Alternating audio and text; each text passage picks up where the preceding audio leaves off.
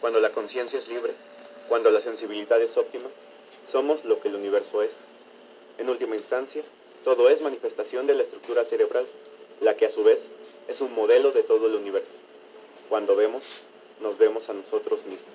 En el cristianismo y las doctrinas orientales, portentos como la levitación o la alteración de la materia no son una fantasía imposible para el ser humano. El mismo caso de Jesús es un ejemplo de esto, pero en la tradición del clero regular hay también santos que fueron capaces de hazañas sobrenaturales. Místicos católicos como Santa Teresa de Jesús o San Juan de la Cruz son ejemplos populares de religiosos capaces de entablar un contacto con Dios o lo divino, pero ni el éxtasis de Santa Teresa o la noche oscura de San Juan de la Cruz superan el caso de San José de Cupertino. Cupertino era un fraile napolitano de quien se cuenta no solo fue capaz de experimentar diversas experiencias místicas, sino que una vez que entraba en éxtasis, éste era capaz de volar. El éxtasis católico guarda una estrecha similitud con lo que en el budismo se conoce como nirvana, el estado en que la conciencia se unifica con el todo sin apegos ni turbialidades mundanas. El mismo Buda no consideraba el nirvana como el estado final de la conciencia, sino que éste era sucedido por estados cada vez más elevados y complejos. La conciencia de unidad no es el final del laberinto, es apenas el principio. En la tradición tibetana, uno de los maestros más importantes de la escuela Mahamudra es Milarepa. De este monje y poeta que tuvo existencia en el siglo XI, se dice que era capaz de desmaterializar su cuerpo y traspasar objetos sólidos. Y al igual que José de Cupertino, Milarepa era poseedor de la facultad de la levitación.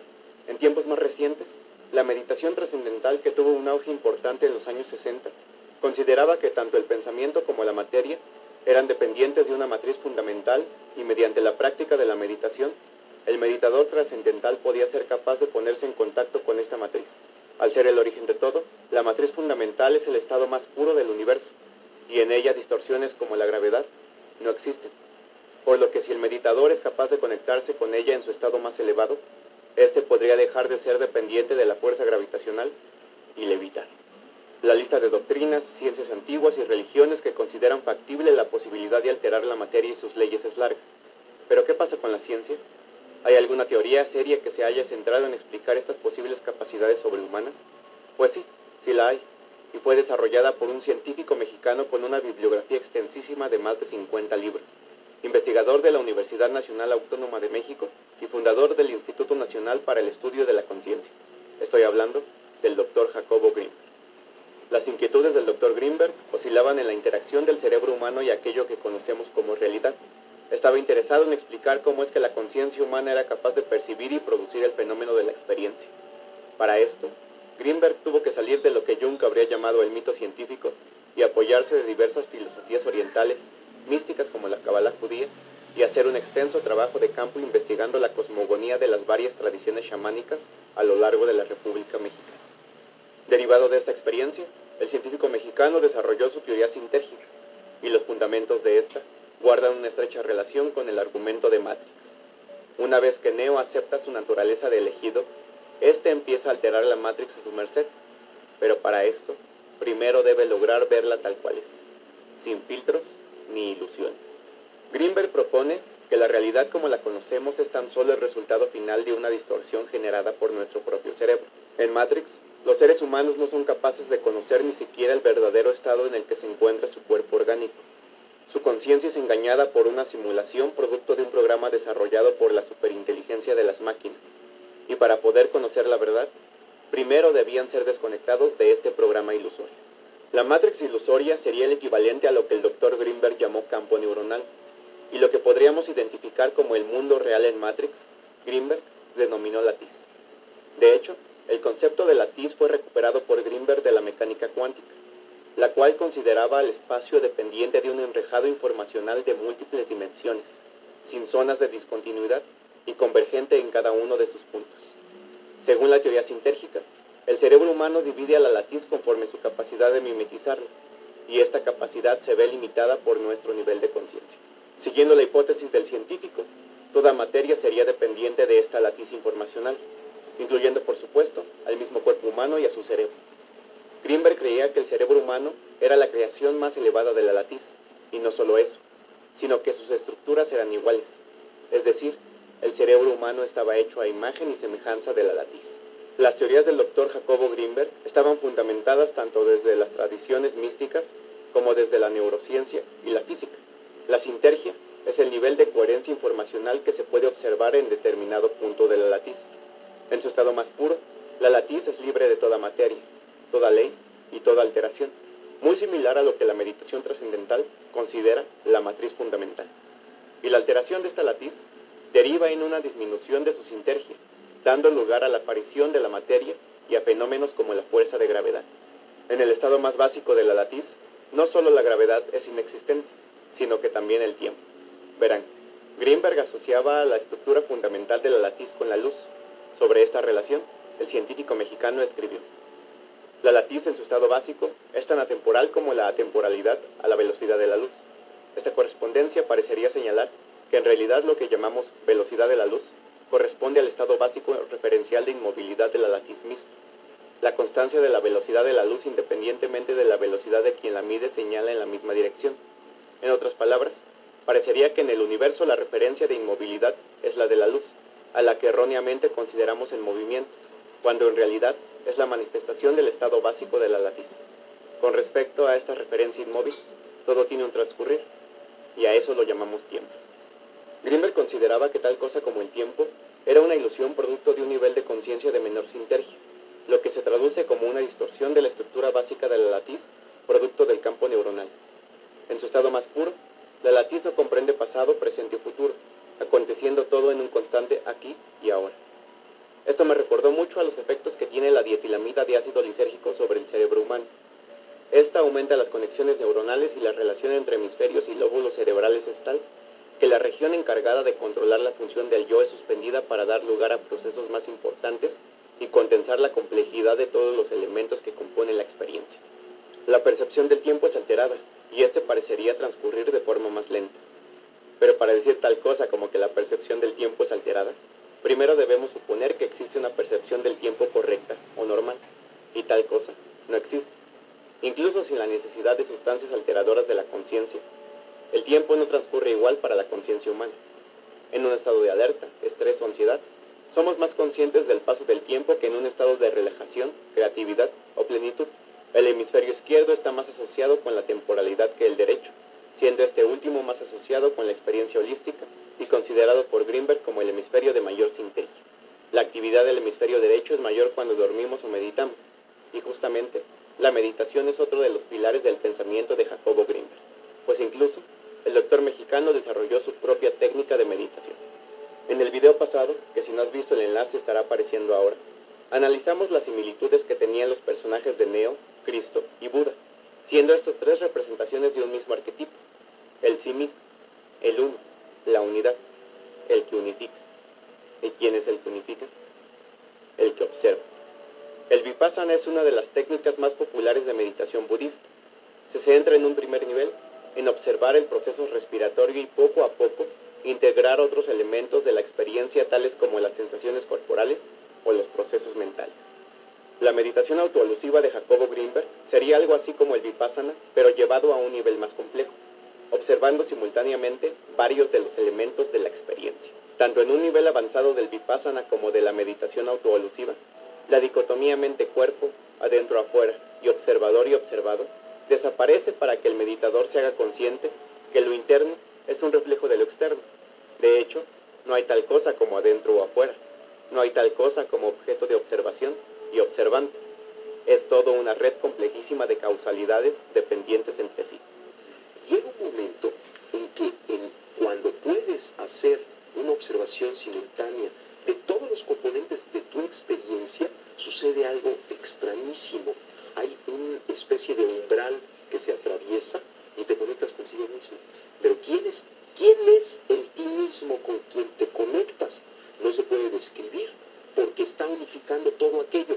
De alguna manera la técnica de incorporar observación a la observación y de hacerla simultánea te hace llegar a un umbral en donde todas las concepciones que tenías de ti mismo desaparecen y te conectas con algo que está más allá de esas concepciones, pero mucho más cerca de ti mismo que nunca antes.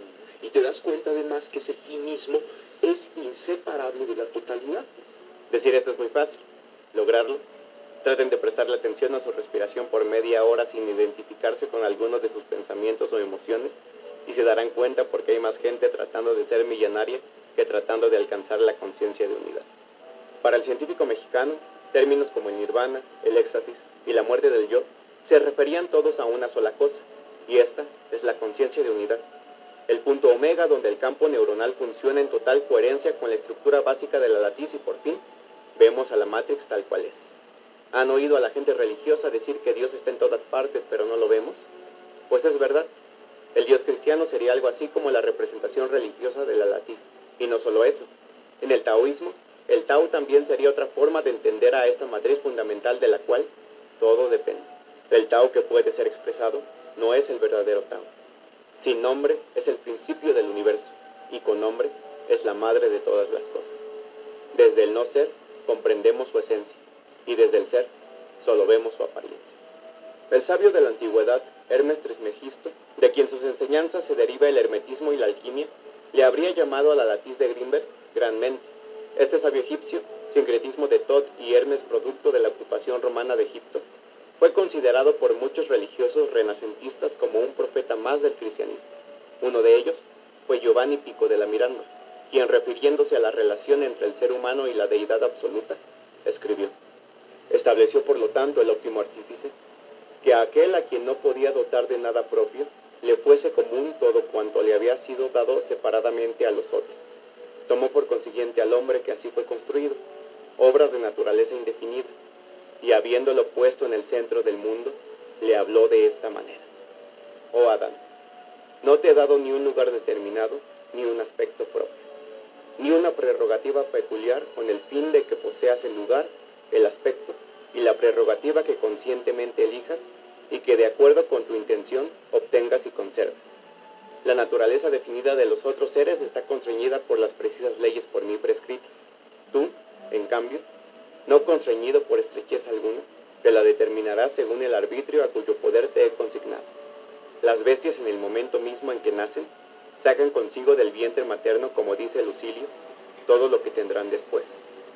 Los espíritus superiores, desde un principio o poco después, fueron lo que serán eternamente. Al hombre, desde su nacimiento, el Padre le confirió gérmenes de toda especie y gérmenes de toda vida y según como cada hombre los haya cultivado, madurarán en él y le darán sus frutos. Y si fueran vegetales, será planta. Si sensibles, será bestia. Si racionales, se elevará animal celeste. Si intelectuales, será ángel o hijo de Dios. Y si no contento con la suerte de ninguna criatura, se repliega en el centro de su unidad, transformando en un espíritu a solas con Dios en la solitaria oscuridad del Padre, Él, que fue colocado sobre todas las cosas, la sobrepujará a todas. Pico de la Mirándola consideraba que Dios le había otorgado al ser humano el libre albedrío para decidir por él mismo su naturaleza. Podía dejarse llevar por el infierno de sus pasiones, sus impulsos y sus deseos más mundanos, o en cambio, aceptar y dominar a la bestia para reencarnar en la forma más elevada posible. Bajo esta perspectiva, la conciencia del ser humano es capaz de fundirse en una sola con su creador, y el ser humano es potencialmente un ser divino que puede superar los lastres de la carne y reivindicar su lugar como parte de la conciencia de unidad. Pero a diferencia de las bestias, las plantas y los objetos inanimados, quienes forman parte de la creación pero no son conscientes de esto, el ser humano está bendecido con la conciencia de pertenecer a un organismo superior a él que todo lo comprende. Sobre esto, el doctor Jacobo Greenberg escribió. Se antoja pensar que el hombre decidió voluntariamente perder el paraíso de la unidad inconsciente con la latiz para ganar el paraíso de la unidad consciente con la misma latiz. En esta pérdida y ganancia, Dios actuó como cómplice por su deseo de ser acompañado por alguien de su misma osadía y altura. A diferencia de la religión que considera al ser humano como dependiente del destino inamovible que la deidad le tiene deparado, o el pensamiento objetivista, que tiene una opinión positiva del egoísmo y mira al humano y su individualidad por encima de todas las cosas. Tanto Pico de la Mirándola como Grimberg estaban de acuerdo en que así como una célula forma parte de un tejido más grande, así como los hongos están conectados por el micelio subterráneo, las neuronas forman al cerebro y los árboles al bosque. el ser humano era parte de Dios, o la latiz, y el verdadero sentido de la vida se encontraba en hacerse uno con la unidad y entender que dejándote llevar por el absoluto cauce infinito del Tao, podías llegar a ser tu verdadero yo. Esto se traduciría en la ausencia de distorsiones del campo neuronal sobre la latiz y el Matrix. Esto sucede cuando Neo acepta su verdadera identidad como el unificador y Mesías que pondrá fin al oscurantismo de las ilusiones creadas por las máquinas. Pero ¿acaso la conciencia de unidad es el último peldaño al que la conciencia puede llegar? Buda no consideraba el nirvana como el último nivel, y Grimberg tenía una opinión muy similar a esta. La conciencia de unidad no es el final del laberinto, es apenas el principio. Antes de Grimberg, solo el mito o el pensamiento mágico eran capaces de explicar las hazañas de San José de Cupertino y del poeta Milarepa, pero el neurólogo mexicano encontraría a alguien que le ayudaría a desarrollar su teoría sintérgica desde la trinchera científica. Vamos, yo soy un científico, yo tengo un laboratorio, eh, estudio la actividad cerebral, la fisiología cerebral, y me invitaron a conocer a esta mujer Pachita y a sus operaciones. Y lo que yo vi allí, eh, en principio, contradecía todo concepto y todo conocimiento que yo tenía acerca de la realidad. Y a mí lo que me enseñó esto que vi, eh, que Salvador eh, pues, lo estaba describiendo y que yo fui testigo también de, aquello, lo que me enseñó es que yo no puedo decir cuál es el límite de la capacidad humana. A partir de esa experiencia yo no me atrevo a decir, el ser humano no puede hacer esto, el cerebro tiene tal límite en su potencialidad, sino que parecería que eh, estamos dentro de un continuo extensísimo y no conocemos cuáles son los extremos de este. Eh, por ejemplo, Pachita es eh, uno de los casos más asombrosos que yo pude atestiguar. Eh, yo trabajé con ella varios meses.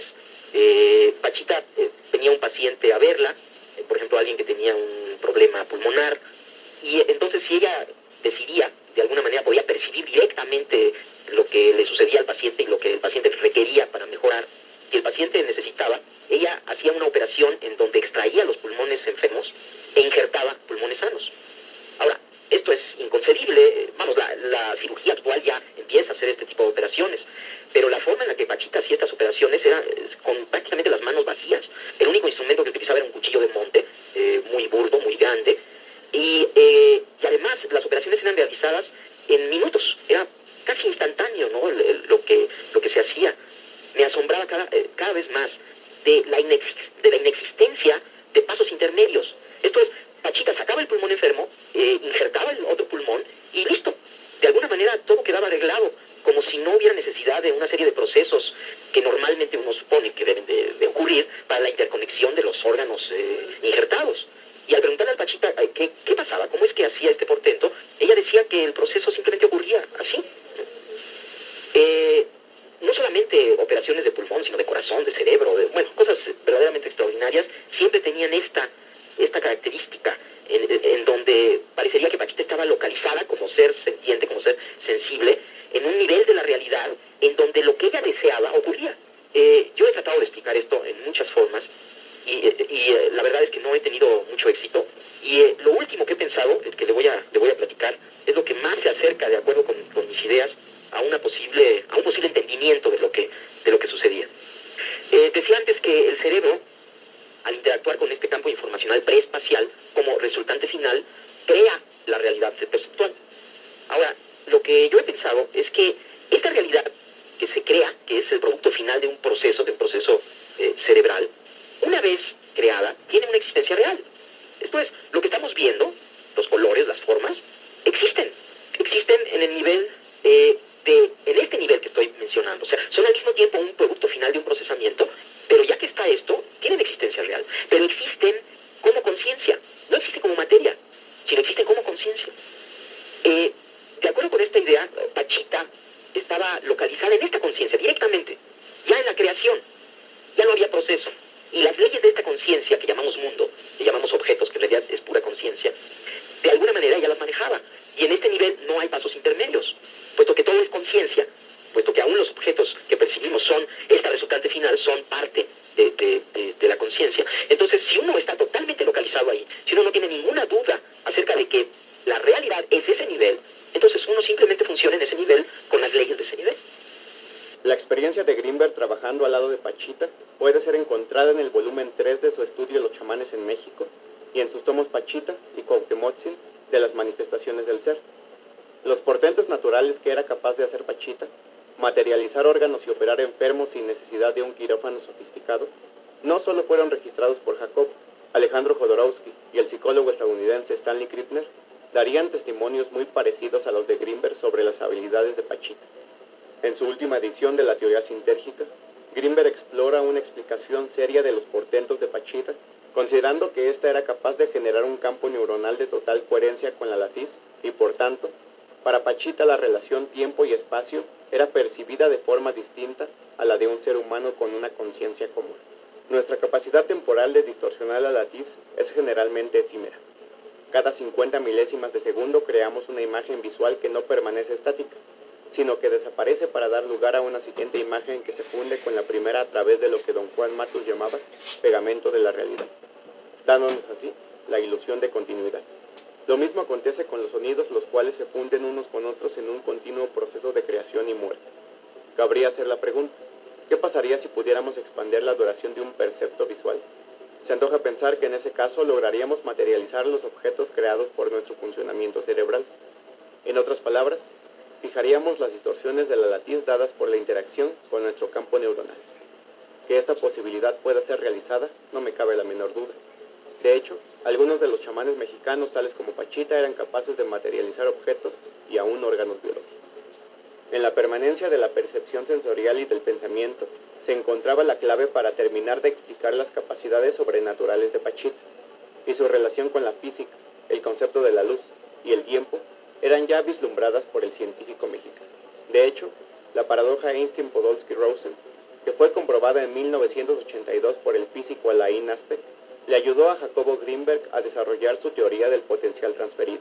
Greenberg creía que así como dos partículas que interactuaron en el pasado quedan entrelazadas, y un cambio estructural en una afecta también a la otra, no importando la distancia en que se encuentren, los cerebros humanos quedan entrelazados cuando su campo neuronal interactúa en circunstancias de alta sinergia, cuando dos personas meditan juntas, por ejemplo, y al entrelazarse de esta forma, el potencial transferido entre cerebros humanos, es decir, la telepatía, no era una fantasía, sino una realidad. Greenberg creía que así como cuando dos ondas de agua chocan dan lugar a un tercer patrón de ondas, la interacción entre los campos neuronales daba lugar a lo que él denominaba hipercampo algo así como el inconsciente colectivo de Jung, pero desde una perspectiva neurocientífica. Greenberg realizaría en 1994 un experimento donde su teoría del potencial transferido quedaría comprobada. Conectándose telepáticamente con un colega de la India, Jacobo viajaría a aquel país el 8 de diciembre de 1994 para dejar listos los preparativos previos al experimento y regresar a México a realizar la conexión. Sin embargo, el doctor Jacobo Greenberg jamás tomaría tal vuelo y desaparecería de la faz de la Tierra junto con los avances de su teoría de potencial transferido y otras tesis. Sobre la desaparición de Jacobo Greenberg no diré más al respecto, pues las hipótesis sobre su paradero son lo que más abunda en Internet, y el halo misterioso que encierra la vida, obra y desaparición del doctor mexicano acaparan todos los medios en donde se habla de él, pero sus lúcidas teorías e hipótesis sobre la conciencia humana quedan relegadas en segundo plano. Hace poco se estrenó el documental del cineasta Ida Cuellar llamado El secreto del Dr. Greenberg, donde se logró un contacto con el encargado de investigar la desaparición del doctor. El comandante Clemente Padilla tenía pruebas suficientes para demostrar que Greenberg había sido secuestrado por elementos encubiertos de la CIA y se encontraba recluido en la ciudad de Boulder, en Boston. Años después, se desclasificaron documentos secretos de la CIA sobre experimentos de telepatía que ésta realizaba, y el nombre del doctor Jacobo Greenberg aparece dentro de dichos informes clasificados. El paradero y desenlace del lúcido doctor mexicano sigue siendo un misterio sin resolver, y aunque en su momento las teorías de Greenberg no eran consideradas serias por la academia, conceptos que Jacobo incorporó al estudio de la neurociencia y otros tantos que rescató de la mística y culturas antiguas han sido poco a poco aceptados por el canon científico. A alguien tan adelantado a su tiempo, solo el tiempo le dará la razón. Considero que el aporte más grande que Jacobo le hizo al mundo fue haber superado los límites de la ciencia para explicar eso que ningún mito, escuela o lenguaje son capaces de contener, a pesar de que sus colegas lo miraran por debajo de los hombros.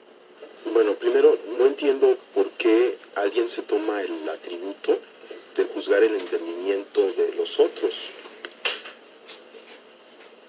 O sea, es, es muy extraño.